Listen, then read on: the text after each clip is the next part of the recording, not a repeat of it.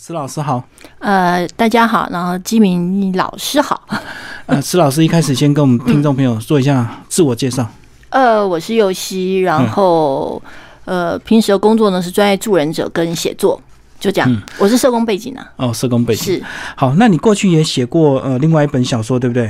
呃，我之前写的几本《向着光飞去》，对，呃，那是因为我自己有一个白色恐怖受难家庭的这个身份，我是第二代，所以那本书写的是白色恐怖受难者第二代，就是女性的这个部分的感情故事，因为那个是一个很少人去探究的部分。我们来聊今年的这个新书，好，为什么叫含冤？然后有同名的这个呃相关语，对不对？对，就是跟好像有了冤屈的含冤是一样的意思。这样，其实原本呃，我这本书最早我是把它定名为是死刑犯，嗯，因为里面他犯的那个案子，大概在台湾大家不会有什么太太意外，一定应该就是判死刑。呃，可是我在逐渐写快要结束的时候，我就觉得，嗯，可能含冤会更好一点，因为其实里面所有的人都会有属于自己的那个冤屈的部分，包括被害者或者甚至是加害者的部分，可是。他们虽然是好像自己有冤屈，可是他们也因为自己生长的那个背景，或者生活的经历，或者遭遇到的事情，或者是结果，让他们其实陷在一个很寒冷的深渊里面，都爬不出来。所以那个时候我就觉得，哎呦，那我应该把书名改成“含冤”。那事实上影射了那个含有冤屈的意思。然后这个故事的发展跟你工作有关系吗？跟我工作常常看到这些高风险的家庭吗？啊，我自己不是高风险社工啦，哈，但是就是说，因为我最早期其实是修心理学的，嗯，所以我而且包括我自己，因为出生的背景，因为我是白色恐怖的家庭嘛，哈，所以呃，我们常常会感觉到，其实我们觉得人的背后常常是有不同面貌的，嗯，因为你受害过，对不对？对，呃，那其实我会觉得，比如说我受害过，可是别人看我是觉得我好正常哦。觉得我是一个看起来外在看起来活泼开朗，可事实上我里面是一个多很暗黑的人，这样子。是，可是因为从小的训练，我会觉得我是不能够呈现内在的那一块。对，所以人家只会看到我很阳光的那一面，其实不会看到我里面很阴郁的那一面，这样子。所以其实我很清楚，每个人背后其实都有另外一个不为人知的面貌，甚至也有可能是他的家庭是有不为人知的故事。所以我一直在看韩嫣，我一直把它想成深渊，因为我就一直想到这个故事就好像有点那种很深的一个洞，每个内心都有很黑暗的地方。是是啊，其实是啊，是一个很寒冷的深渊呐。嗯，而且通常有那个深渊，常常你是在里面受苦的嘛。是是，好，所以其实你会觉得是没有温度的，你是觉得是很寒冷的嘛？所以它的确是一个深渊，没错。我们每个人其实应该多多少少都有，只是说那个渊深渊的大跟小、深跟浅。但是我想很难真的找到一个全然都是正面阳光的。人生吧。嗯，老师刚刚讲到说，一开始的书名叫做“死刑犯”，一直到最后变成这个“含冤”。我觉得那种心境的转变，就好像我们在理解一些犯人一样。当一开始我们看到他，我们很生气，我觉得该死怎么样？可是当你了解他故事成长背景之后，你好像一些人性的理解跟同情就会出来，对不对？对，因为其实这也是我。原本要写这本书的目的，其实我最早叫死刑犯的时候，那当然是一个很粗略的，先取一个这样的书名哈。可是那个时候我一个很重要的想法，其实我想要讨论死刑这件事情。嗯，那所以我当时很直接就写名叫死刑犯嘛。好。那因为我觉得台湾在讨论死刑这块上面是向来都是不够理性的，就是大家都很激动。反正立场就很鲜明啊。对，很容不下另外一边的声音。是，但是我会觉得那是应该要讨论的。可是。讨论的前提应该是我们真的理解那些事情吗？嗯，比如说我们真的理解加害者是怎么一回事吗？对，好，那其实没有嘛。你呃，即便是 face 团体，他有时候是站在人权的立场，那就希望大家要全面的谅解，或者是要原谅，或者是。高于一般大家可以接受的那个层级哈，来去思考这件事。其实我会觉得，那对一般人来讲是有困难的。好，那对于反 face 的这边，他们只会看到就是他犯下的罪行，但是并没有看到为什么这个人会后来成长成这个样子，为什么他可以做出一些我们大家觉得不可思议而且极其残酷的事情。所以我会觉得，是不是要让人家先知道这些故事？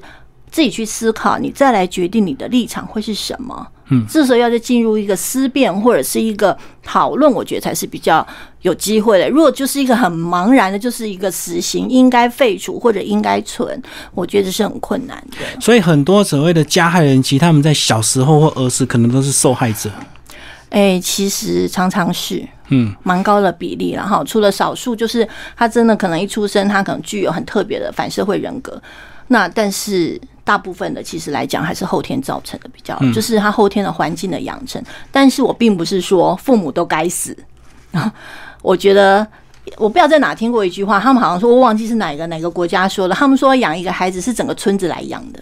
嗯嗯。啊，我觉得这个概念其实是很清楚的。以前原住民也是这样。哦，对，好像好像就是原住民那边说的，还我好像在哪里听过。我觉得那句话好有道理哦，因为其实并不是一个家庭的问题。嗯。养一个孩子，其实整个国家社会一起养的。对。那包括我们是不是有注意到，其实他可能是有需求的？我们来不来得及在那个时候去注意到，然后提供一些协助，这样子。所以我觉得那句话，哎，真的蛮有道理。我越到后来越可以体会到，说，哎，其实那句话讲的是真的。现在就是单纯推给父母亲就对了。对，现在一般就是推给父母，我觉得这样也是不公平的啦。哈，就是说，呃，父母当然要负一个相当程度的责任嘛，因为那毕竟是你的孩子，你可能是最了解他的。但是有的时候，父母自己本身就会有一些状况。嗯或者是父母其实可能为了养家活口就没有力气再来注意这些事情。对对对。那其实是不是整个国家跟社会身边的人，是不是其实可以在及时的时候去发现，其实他们是需要协助的？所以他们在成长的过程，也许是你曾经是他的同学、朋友、邻居，你可能都曾经可以帮助过他。对，嗯，但是因为我们的冷漠或者是我们的忽视，造成他人格一直越来越偏差。是，嗯或者是因为我们并不理解那是什么。对，好，就像说，因为呃，我其实我的社工的身份，或者是我专业助人者的身份，常常常是在从事跟精神健康相关的事情。对，那我们其实近年来也都在推动一件很重要的事情，就是说，我们希望可以让精神医学的健康教育可以进入小学的教材。嗯嗯，因为其实我们会看到很多比较严重的精神疾病，其实大概就是在青少年的时候就有发了。对，可是因为大家不理解那是什么。好，然后再就是，呃，那时候正好跟叛逆期重叠啦，所以很容易忽略。而且如果说早一点让大家知道说这是怎么一哦，就是有一种疾病是这样子的，那其实那个污名跟歧视相对的就会减少，大家就不觉得很奇怪嘛。嗯，好，那其实就跟现在性平教育也要进入中小学是一样的意思，让人家知道每个人都是不一样的，提早了解，对，提早了解。所以其实呃，我们那时候也在推，就是不是那时候一直到现在，就精神健康教育这一块，我们觉得它非常需要进入校园里面，越早越好，让人家也许你才有机会去发现，哎，你的同学他好像可能有一些状况。因为我们都把小孩想的过度完美，因为小孩天真无邪嘛，还那么小，他根本不可能有精神什么状况。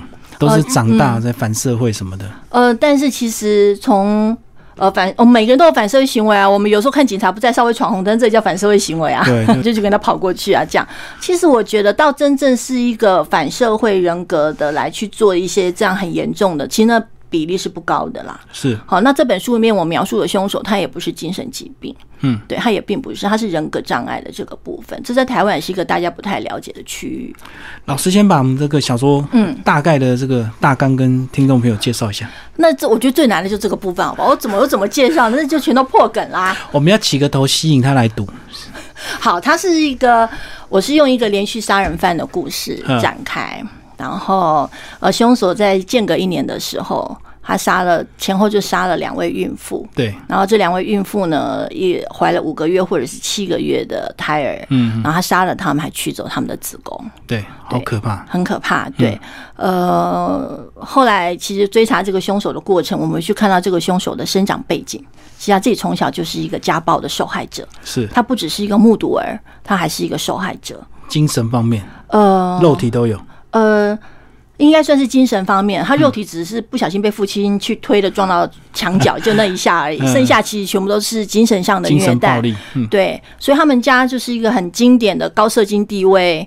家庭暴力，社会上最不容易发现的哦，因为我们看了他太完美、太幸福了。是，嗯，是，所以这个其实里面，呃，我用了家暴的这个影子在里面，然后来去诉说这个凶手他成长的这个背景，以及为什么他会犯下这样的案子。那里面也会有，比如说很在意呃社会正义的人权律师啊，哦，好，那怎么样如何来去提到我们如何去。看死刑的这件事情，以及社会正义到底是怎么一回事？所谓人权，到底我们要怎么样来去定义它？这样，那你们那最后就是还有呃一个蛮明显，就是家属。到底要怎么样面对伤痛的这个部分，嗯，这样子。所以整个故事大概是这样的脉络，当然是高潮迭起，我实在是没有办法再继续说，再说下去好像全部就要曝光了。一开始是从一个这个幸福美满的家庭开始谈起的哈，对这个丈夫事业有成，然后太太也是呃，哎，太太太太是是社工，社工背景，对，所以她有呃接触这些高风险族群，是。嗯，所以刚开始的时候会有人误以为是是我们前两天刚开完分享会嘛，然后就有人还没读完就跑来参加分享会，跑来跟我讲说他觉得应该谁是凶手他，直接猜就对了，对，然后猜错了。很难的。其实对这个没有看到最后，其实很难看出凶手。是，呃，其实我觉得我凶手让他蛮早就出现了，因为我想要探究的其实是他背后为什么。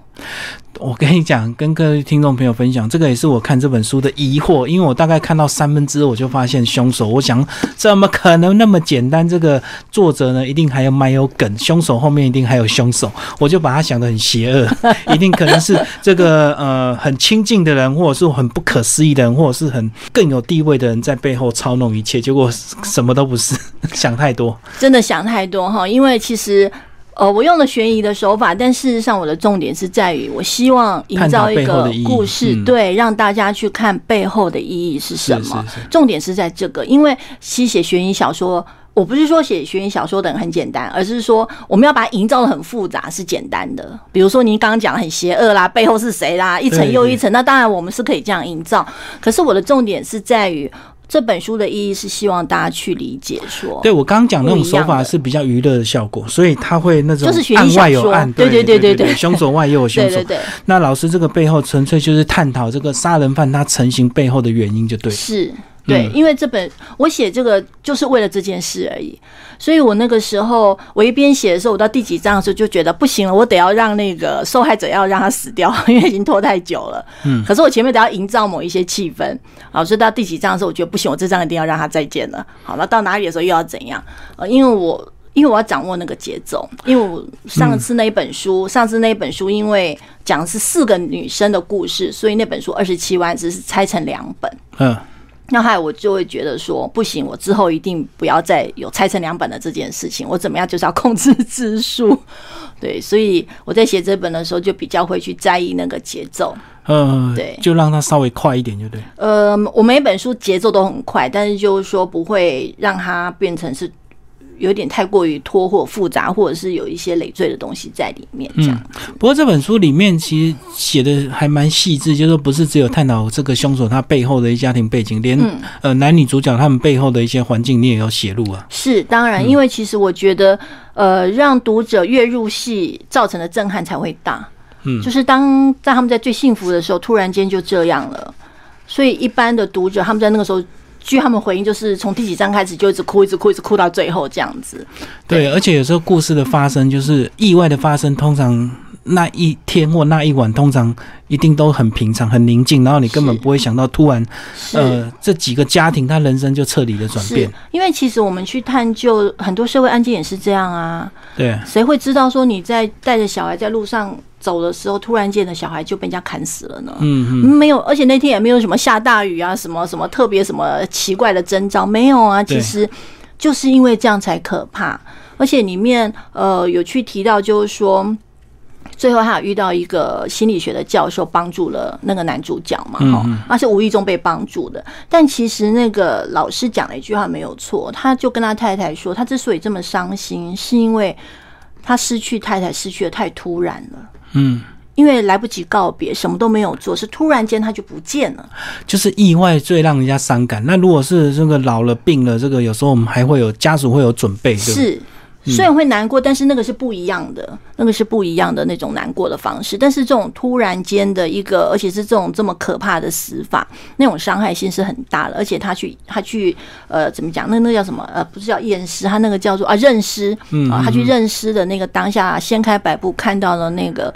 那种就是会产生那个 PDSD 创伤后压力症候群这样子。嗯嗯，不过这本书描描述的很细致诶，所以这个老师有大量专访一些呃相关的专业人员嘛，包括是是要怎么检察官要解剖啊，要干嘛要干嘛，这整个流程。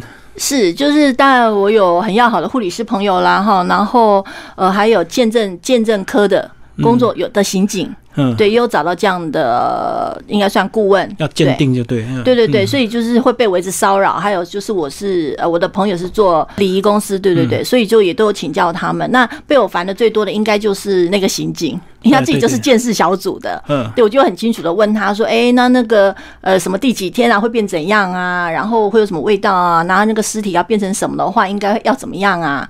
对，就会很清楚的去呃。问他这样子，那他也都不厌其烦，就是都会告诉我这样。然后你场景就设定我们熟悉的这个大台北地区嘛，那对啊，嗯，是，包括阳明山瀑布，呃，对，嗯，是你你常回去那边践行？我我没有常回去那边践行，我只是要找那个场景。就是要有还是要有这样的氛围，就对。对对对对对，呃，而且那附近好像还正好就是没有什么监视录影器这样子，其实大家稍微考，就是大家去看一下这样子。对我自己要去的时候，就有点毛毛。哦，所以你要真的去考察，起先大家先用 Google，Google 找到这个地点之后，大家就有一次又开车趁着白天去晃了一下圣人瀑布啦。圣人瀑布。对，嗯嗯，阳明山还有另外一个叫翠峰瀑布，就它前后两年的凶山是在都在那个地缘，但是就是都是在瀑布附近这样子。嗯嗯嗯，所以这个写小说蛮有意思，写一写有时候还真的考察，还要考量到实际的这个场景啊。对呀、是啊，当然要，因为呃，有我知道有一些人他觉得没有关系，但是我是蛮介意这些事情的。我不想讲说，哎、他乱讲，那个地方根本就怎样，除非我从一开始捏造了，它就不是我们熟悉的环境。哦，所以这个也是你这个技巧高干的地方哎，就即使是假的、虚拟的，也要写的跟真的一样。呃，小说本来就是几分真几分假嘛。对啊，读者才有参与感，才会有那种恐惧嘛，因为可能那个地方是刚好他的曾经有过的回忆这样。是啊，是啊，这不就是前一阵子那个那个游戏那个什么还愿，我们大家都在笑，朋友说，哎、他阿妈家那个门就是那个门，那个浴缸就那个浴缸，哇，嗯嗯是，我们觉得好惊悚哦，我们就跟他说，哎、那个很恐怖哎、这样子。本来就是我们就是在一个真实的环境里面放一个假的故事进去，但是那假的故事其实又有很多真实的成分，只是说我并不是真的讲是某个人，嗯但是那些案情、那些案件，包括那个家暴的故事，那在台湾都是都是有的。不过这本书里面除了这个呃，当然这个犯人呃描述的很多，可是其他的这个角色你在个性上也描述的很鲜明，对不对？对每个人都有很强烈的一个特质，这样子。是，呃，这个大概是我自己写作的习惯啦。我会从一些细节描述他们，就是描述他们的一些生为呃生活上的一些习惯，或者他们一些行为举止或他们的言谈。呃，通常读者会很容易就知道那是一个什么样的人，所以我会在这方面比较有点琢磨，就会让人家很清楚的感觉到，那个人好像不会觉得是一个平面。好，所以应该读过的人会觉得那个人其实蛮立体的，而且搞不好会联想到可能自己身边会有一些人好像也是这个样子的。对啊，对，然后场景就从一个高中同学会这样子开始嘛，是，然后把这些同学全部带进来，然后他们在剧中每个人在都有一定的这个戏份，就对。呃，对，呃，大概有，因为他们都有一些特别的意义在里面嘛。比如说那个胡世英，他就是一个很典型的，就是一个反 face 的那样的一个，在台湾大部分激。情的那种，对对对，嗯，那其实我们前两天在那个分享会的时候，我也去特别提到这件事情。我会觉得我写这个其实就是希望让人家去思考那个背后的意义嘛。那但是因为在就像就像现在节目上或者在分享会，我不能直接讲啊谁谁谁就怎样啊，那大家都不用看了啊，对哈。那因为它毕竟还是一个有点梗的一本书，所以它是一个有高潮的，所以而且是好几波的高潮，所以会需要大家自己去去看，你才有办法跟着故事去一次又一次的发现啊，竟然是这样，这样。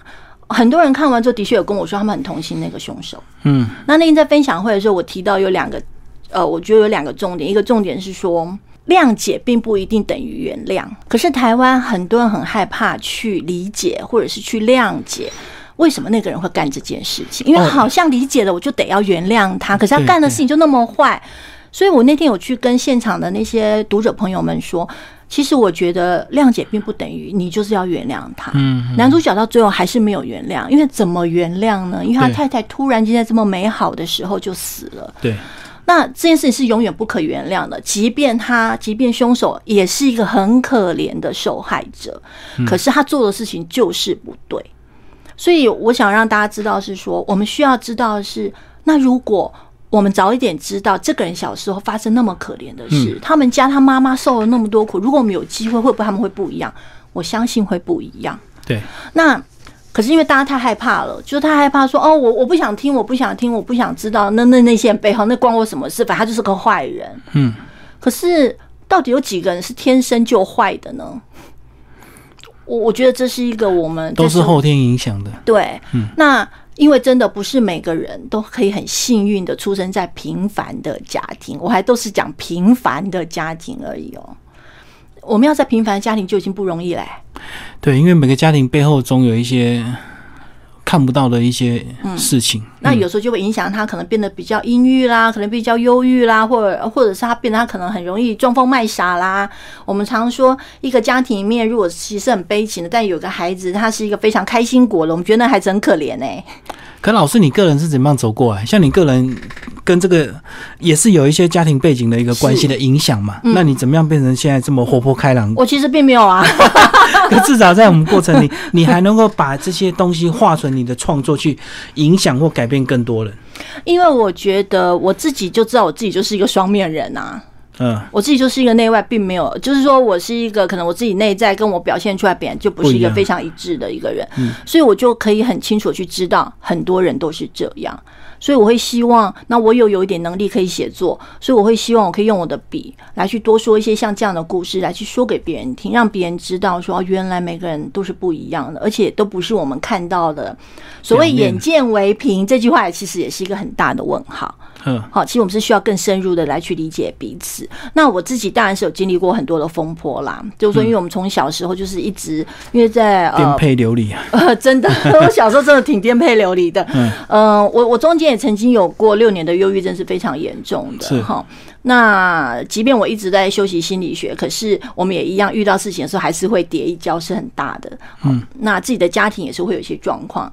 那可是因为可能我也就是我有个很棒的女儿，然后呃我也是单亲了哈，嗯，但就是说我也跟我的精神科医师很好的做了配合，所以我们就聊了六年，有很多问题我会把它谈开来这样子。那最重要的事情是有一些事情其实是我自己得要理解，就是我必须要切割。这样子哈，所以我跟我自己的家庭的某一些人，其实做了一些切割，我才有办法变得现在像现在这个样子。对，走自己的路就对。是是，但是其实我们会看到很多在家庭暴力里面的是没有办法做到的，特别是妈妈的角色，她都会说：“我都为了你哦，我都为了你。”她指孩子，就像我们讲那个情绪勒索一样，如果你脱离不了，你就一直被他勒索。对，可是很多妈妈她非常容易会用孩子做理由，说我是为了你，我才在家里忍。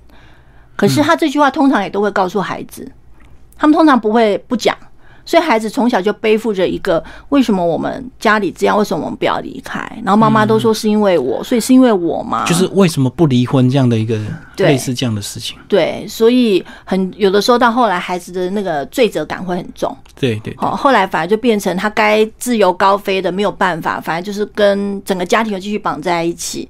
那其实。我们每个人受原生家庭的影响太大了，即便他是看着呃父母这样家暴过来的，他可能会发誓他未来不会这样，可是他未来就可能还是会这个样子。嗯，对，所以这个是一个我们说原生家庭的一个魔咒，所以我们得要有一些方法去改变它。但是第一个最重要的关键是你可能要先觉得你这样真的还蛮难过、蛮苦的，我是不是可以不要再这样了？你这个念头如果没有出来的话。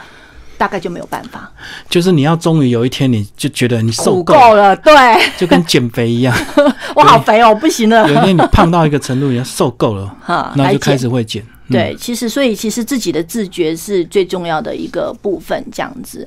呃，然后我刚刚讲说那天分享会，一个是提到说谅解并不等同于原谅嘛，哈，所以大家不用太紧张，你还是可以自理解完，你自己去决定你到底要不要原谅。嗯，但是另外一个就是很直接讲到死刑的这个部分。嗯，我那天就跟大家举例，然后大家就现场哈哈大笑这样子，因为我觉得每个人的思维都是有意思的，就是说我们可能会在同一件事情上面是有双重的标准。是啊，嗯，比如说 我会遇到呃，因为我自己是白色恐怖的家庭嘛哈，所以就是说我现在当然我们也都是有在做一些转型正义的一些工作嘛哈，那就会有人一直跟我们说，嗯。那白色恐怖跟二八那么久了，你们干嘛一直要把它掀出来啊？就应该让它过去啊！就是你们在撕裂族群呢，你们干嘛一直要去追查？干嘛一直要去追查嘞？这样子，然后我就跟他说：哇，那你一定是废死的，对不对？嗯，哪有那些人杀了人就应该死啊？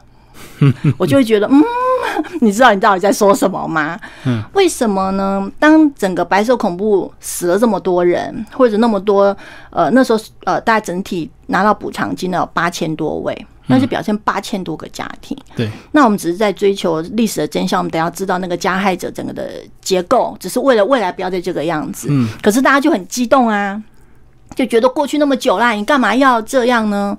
可是那为什么你这边可以原谅？那为什么你看到那个电视上也是跟你没有关系的人被杀了，然后你为什么要对那些凶手或者是加害者家庭追杀成这个样子呢？嗯嗯，然后哎、他自己就会愣住。所以那天我在分享会上，我也是跟大家分享了这个这件事情。我说，所以其实每个人他在面对呃事情的时候，经常是会有双重标准的。是，他会取决于自己的某一些意念啊，就这个时候，而且是完全极端不同的结果。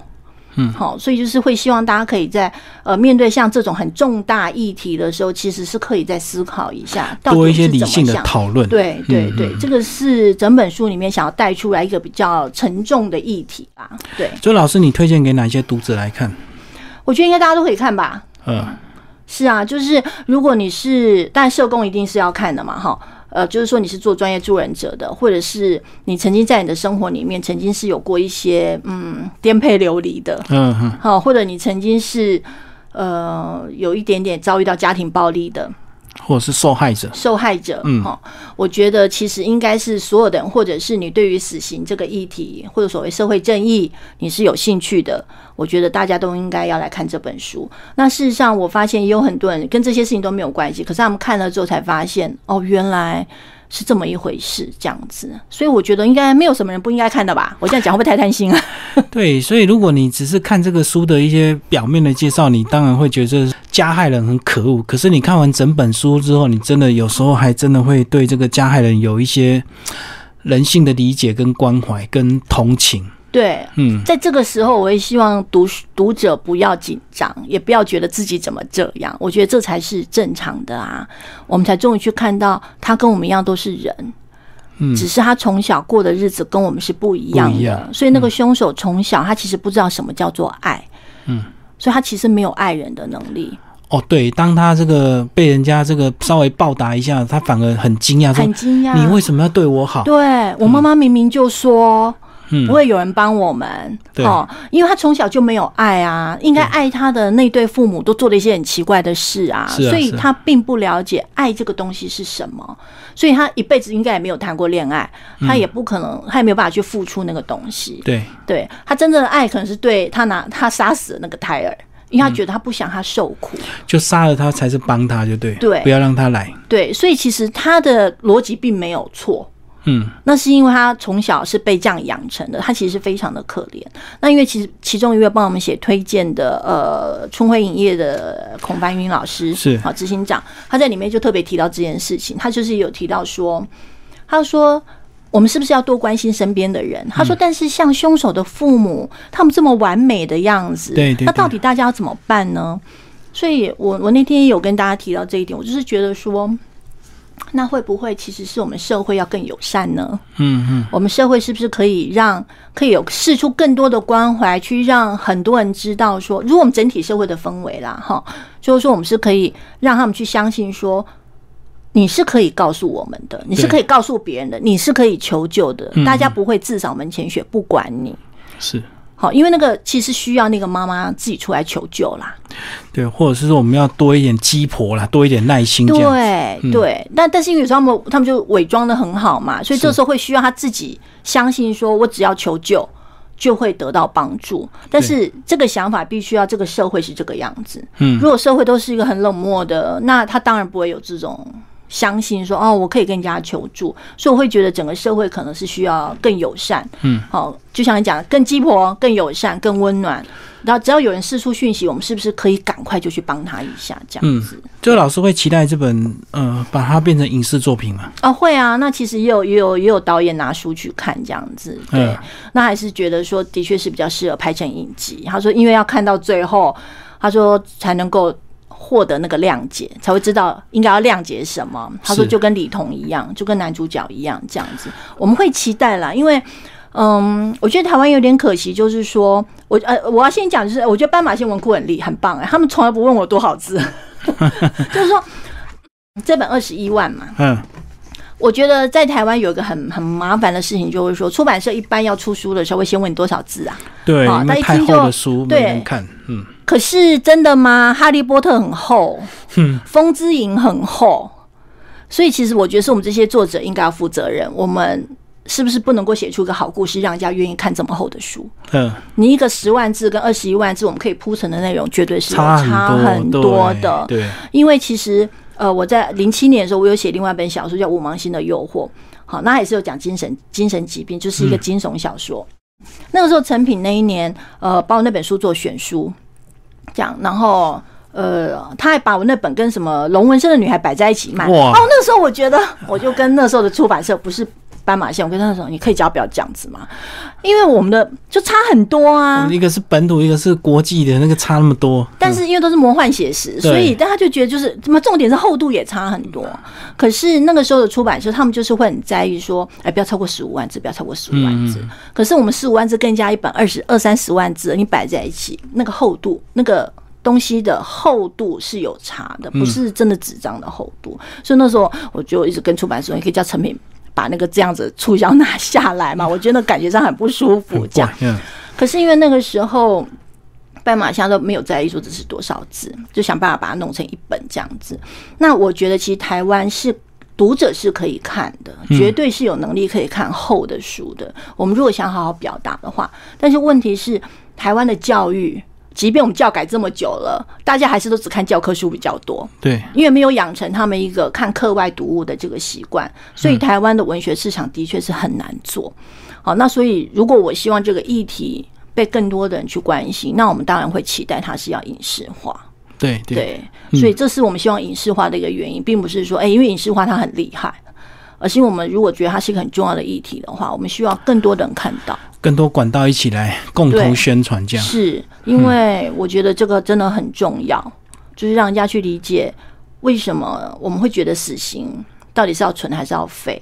哦，之前另外一个节目主持人问我说：“那我有在里面写定论吗？”我说：“我没有写定论啊，定论不用我写啊，那是每个人看完书之后，他可以重新去思考，嗯，对他可以自己去觉得，他还是要走硬爆理论，还是他真的觉得，嗯，也许可能是不一样的。”那在里面，其实我有提到一些预症的部分。嗯，好，那我会在这里面琢磨。你会说，哎，好像很多细节，对，因为就是我想要讲的东西很多，所以必须就是要写这么多。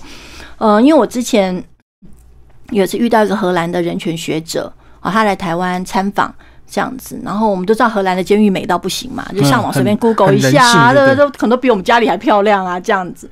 啊，那时候我们就我就问他说：“哎，你们荷兰在这块上面，你们的思维是怎么形成的？”嗯，他就说他们就是一个管理员配一个犯人啊，这样子一比一啊。嘿，然后我们就说：“哇塞，我们这边可是一比 N 啊，这样子。”然后他就说，他们有一阵子也在觉得啊，一比一好像有点浪费，那办一比二好了。后来他们觉得这样不可行，因为这样表示要找很多犯人，这样表示是鼓励大家犯罪，要找很多犯人。他们觉得这种思维是错的。他们曾经进口犯人，就是别的国家来这边关好了，就是给你们用这样。然后后来也觉得不太好，所以他们是维持一比一。那呃，你知道里面有电视、健身房，然后浴室、什么图书馆都很棒，就是每个人都干干净净，都穿的都很好。呃，我们就问他说：“哎，像这这件事情，你们在那是一定是呃国家的税收嘛，税来去支付嘛？”那时候我问他说：“那你们在荷兰的时候，国民有什么意见吗？”他说。他说：“最早最早当然是有一些人会有一些争议，但是很快大家就达成共识。嗯，他就说：当然要让他们过很好啊，因为你只有让他们过得很好，他们才会知道哦，原来一般人是过这种生活。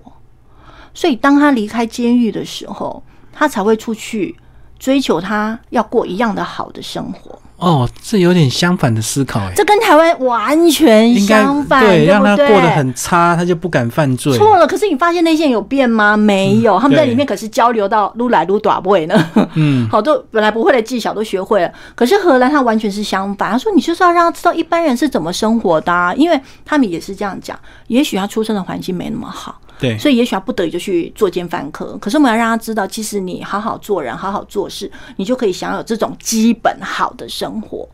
那我觉得是让我很感动的一件事情。然后他说：“你没有这样子，他不会知道这是什么。”所以我们是希望他出去要变好啊。所以他出去就会珍惜在狱中这种美好的生活。对，那他们也觉得他们再犯率的确就是低的。对对对好，，然后他就反问我们台湾，那时候真是觉得不晓得怎么样跟他说才好。我说哦，我们那个六平社房，呃，二十个人挤哦。多少人？对，哦，他一听那个眼睛，那是个很漂亮的女教授，那个眼睛，哈，我说，而且好像就一个一个管理员就要管好多好多人这样，对对对而且我说那个呃洗澡就呃十分钟啊，五桶水啊，那你如果洗衣服什么加一桶，洗头也加一桶这样，那他都是一个这不可思议。他说那样怎么洗得干净？我说对啊，从来都不干净啊。嗯，他说那这样他们这样他们到时候出去要怎么办？这样他们怎么回归社会呢？我就说哦，你错了，台湾社会从来没有希望他们回来。嗯，不是吗？这句话很残酷，但我们真的有欢迎受刑人回来吗？嗯，我们所有的作为都不是在欢迎他们回来，我们甚至会说最好在里面关到死啦，不要出来啦，怎么样怎么样。好，所以我在里面提到一点狱政，一点点，但是其实这也是从死刑来的嘛。为什么台湾那么要硬报理论？好，是以眼还眼嘛，一命偿一命是嘛。再来的说法就是什么？我为什么要花纳税钱养他们？嗯，他们都会说为什么要养这些人渣？然后我们我就说第一个，他是不是人渣，我们不确定哦。好，我们那么多冤案，嗯，对不对？哈，对那么多人渣，我说你确定是人渣吗？第一，我不知道是不是人渣，就算他是人渣，他也是个人。嗯，他之所以变成渣，应该是有原因的。好，那我们应该重新看待是对生命的这个定义。好，那你缴的税养这样，就是让他们可以住在监狱里面，那为什么不行呢？是好，是因为从这边才会让我去想到荷兰那边对于呃我们对做错事的人。一个基本上的，我们如何希望他可以回归社会，是如何的去帮助他从正面的方向哦，所以这个是一一整个脉络是这样下来的啦。所以这本书有单纯的从某一个新闻事件发想吗？还是因为你长期的这个关注？我长期的关注，嗯长期的关注，对，呃，他没有单独的某一个单一的事件呐、对，因为其实我参考了一下，好像也没有这样的单独的事件是，因为台湾，我后来在做这本书的时候，我才发现，什么台湾竟然没有连续杀人杀人案件过、哎，哎，是刑警跟我说，说哦，台湾没有啊，是因为太容易抓到了吗？因为台湾到处都是监视器，所以他没有机会让你一直连续犯案、连续犯案。好像就就他们就说台湾没有啊，台湾没有连续杀人犯、啊，他说陈进兴也不算啊，嗯因为，他那种就是在逃亡过程里面对对，他那个不是，他不是像这样密谋，然后又又隔很久，然后又杀，然后是有心理因素的，并不是。他们说，所以陈金星都不算啊。他说台湾没有发生过这种案子啊。嗯，而且我在这个过程里面，我才发现啊，天啊，台湾是根本不在意犯罪心理这件事的。哦，他只在乎有没有抓到凶手，然后怎么要怎么判刑而已嘛。还有见证科学，嗯，对，然后我就会发现哈、好错愕，因为就是我那个刑警朋友给了我很多的资讯嘛，我就问他，他说没有啊，台湾就不相信犯罪心理这一套啊。嗯，哦，所以我们有一个朋友跟我说，啊，他很喜欢里面那个刑警那个郭一成那个角色，对，这样子。我说，好，可是真的有这么好的刑警吗？我说，我相信一定都还是会有的啦，但重点是台湾不相信这一套。嗯，但是那是我对于美好社会的一个想象。我希望，呃，警方会有这样的人，就是他是真的想要去知道，除了追查凶手之外，还想要去知道到底为什么。背后的这个真正的动机或家庭背景这样。对，因为这才是有办法真正去减少。因为如果真的把每个人都 biang 掉就可以解决的话，那台湾现在不是应该很安全吗？嗯，所以显然那不会是唯一的解答嘛。真正的解答应该是我们应该要关心每一个人嘛。嗯，因为很多人在受害的时候，他是没有能力求救，因为他一一直被打，一直被打，他会变得很弱。嗯，自尊也变得很弱，信心也变得很弱，他不会相信他是值得帮的，或是有人可以帮的。所以这时候，如果外面的人没有伸手拉他一把的话，他是没有办法脱离那个环境。对，就变一个恶性循环。那等他长大有能力，他就变成打人的人。是，所以我在写这本书，其实我很犹豫。一个就是说，我很挣扎，就是因为我是用家暴，嗯，那时候我非常担心说，会不会误也，就是会不会不小心污名到家暴受害者，你懂吗？嗯，好，就是会不会人家以为，哎天啊，他是被家暴，他会以后变成杀人凶手？我不想自己成为一个污名制造者，这样哦，变成帮别人贴标签。对，呃，所以我后面有让那个郭一成，就是那个刑警，后来有在说嘛，他说，对啊，其实很多小时候是受过家庭暴力的，他后来的确可能会变成一个像这样的人，但是有一些人他会成为想要改变这一切的人，也，有一部分的人会成为想要抓住这些人的人。嗯，哦，所以后面赶快让他做了一个补充，这样子。啊，也事实上是这样啊，哦，不然的话家暴的人那么多，其实并不是大家后来都变成一个变成，就像被霸凌后来变成霸凌者一样。嗯，那个几率是蛮高的，但是并不是每个都会变成这样。对，那你说靠自己的力量扭转这一切很难呢、嗯，好，那其实通常是他人生的路上，可能他遇到很好的人，可能有朋友，或者是可能有一些什么样的人，正好就是让他相信，让他愿意讲，或者有人拉了他一把。可能就特殊的渊源啊，或者是宗教啦，或者是刚好有哎个牧师啊，或者是有个对他很好的一个老师这样子，才能导正。没错，可是。嗯，所以我们会很期待哦，所以老师也应该看这本书，对啊，因为看不到的才是最可怕的。嗯，好，你如果真的一拳像 Olen，那我们很容易就发现了，哎，你把酒拿 Olen，哦，大家就会问啦、大家就会问嘛，哈，可是你看他都没有啊，嗯，这种才是最可怕的。完全没有任何蛛丝马迹，这样。对嗯哈、但是再怎么样都还是会有漏洞啦。对，哦、就像呃邻居会说哦，那个有触屏 K 牙工他们家常常半夜有车子进出，都不是他们家的车啊，这其实就是一件蛮奇怪的事就外人会常常半夜在他家进出，很怪。对对对，嗯很怪嘛，对不对哈？然后那个妈妈其实她秋冬不管什么时候，呃，一年四季都穿长袖的，其实这是一个我们常也是个迹象，嗯也是一个迹象，这样子。那但是老师呢，当时没有发现这样子、啊，是对。所以写这本书主要就是我希望谈社会正义，我想要谈死刑，我想要谈家庭暴力，想要谈我们怎么样走过创伤的这一段历程。嗯，这样，那我只是把它弄了一个很惊悚的连续杀人犯的故事。吸引大家来关注这样的议题。对嗯那听众朋友如果读完这本书，也可以跟我们的老师呃做一些联络。老师介绍一下你粉砖好不好？我的粉砖叫呃石佑熙句号书写疗愈。嘿，嗯然后最常遇到问什么问题？呃，有人会问我啊，就是嗯，那那天分享问我说，为什么最后那个受害者的妈妈要是那个结局？哎呀，好烦！你问我这种不能讲的。这个已经讲到很后面，就不要回答。对对对，嗯，好，然后或者是呃，哦，那个导演真的把书看完了，好，那嗯导演来问我问题。啊，他跟我说第二十二页，他就说，哎、那个凶手，他说那天，他说那个黑色修理车的里面的人是谁吧，对吧？好，我也不能讲是谁嘛，哈，嗯是谁对吧？我说，哦，对。他说，但是为什么呢？你这个地方是倒叙吗？他说，因为呃，他说叶明华就女主角还没有遇到他的案主，就是那个秀芝的老公啊，还没有被他弄伤啊。嗯，然后那个某人还没有看到他身上有伤，嗯那为什么他会去跟踪他呢？哦，那个导演看的好细哦，因为没有人问过我这个问题。哦，他把时间点都抓出来。对，嗯，我跟他说，哦我说从来没有问我这个问题，你看得很细。他说不是，他说因为你写的很有画面，我就是直接就这样子，好像就看到影片了，所以我就会觉得这个地方，诶，它是倒叙吗？好，然后我就跟他说，哦，其实。呃，因为那个凶手的背景，他其实对于不孕症的人是比较在意的。嗯，有没有？因为其实是他会觉得你本来就小孩就不应该出生，你为什么硬要把它做出来？他出来只是受苦。对他觉得每个小孩都是受苦了。对，嗯所以他就会特别去关注那些有来做过不孕症治疗的。那其实本来里面我还稍微有比较多琢磨一些不孕症的东西，但是我后来把就是把那些段落就删除了，因为我觉得，嗯，我不想就是让不孕症能有一点焦虑，或者是呃有些想法这样子。让主轴比较单纯啊。对，嗯所以我就把那一些，其实也不多，本来就几句话，但是把它拿掉，就没想到那个呃导演就看得这么细，就问了这个很关键的问题。这样，那也有人问我说，哎，那为什么最后那几位男士会最后尾声的尾声，为什么他们会跑过去那里这样子？嗯嗯嗯，对，就是有一些人会看得很细，然后就问我一些问题，这样子。就是跟你讨论剧情，就对。对他们，因为他们不懂为什么他们有勇气再去那里。是是是，好，或者是跟我说啊，有他们最常问的问题就是说，老师，我看完之后，我觉得我有 PDSD 哦，创伤。啊，或者问我，老师你自己写完有没有？我是就说我自己其实多少也有我的 PDSD 是来自于那个我必须要先上网去看很多尸体的照片。哦，而且要 Google 很多新闻，对不对？然后去看看有没有连续杀人犯的那个。对。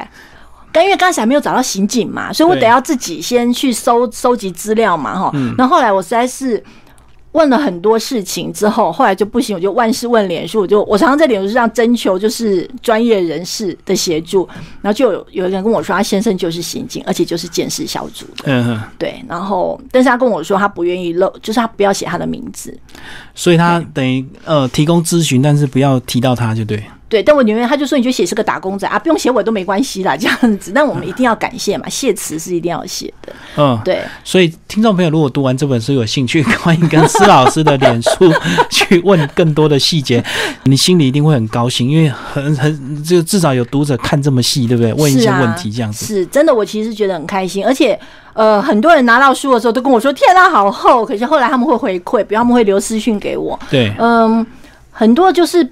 有大概大部分都是一天半就看完了，嗯，算很快，很快。我前几天有一个最快的，他跟我说他竟然是三四个小时就看完了。那那要超专心的，超认真。然后他就是一直看，一直看。然后呃，我就所以我就请那个。斑马线文库帮我做了那个一个金牌，不是，他帮我做了。我跟他说：“你帮我做一个封面，就是我要放在脸书封面的。”我最近才刚把它换回来。我说：“哎，你帮我做一个那个警语，你知道吗？就是小心打开就没办法停下，就跟抽烟一样，要小心。什么抽烟有有碍身心这样。对对对，因为后来发现，呃，大部分有回馈的都是讲说，他们大概就是一直熬夜把它看完。或者是没办法第二天一定要工作，那就是第二天继续看，就是两天把它看完这样子。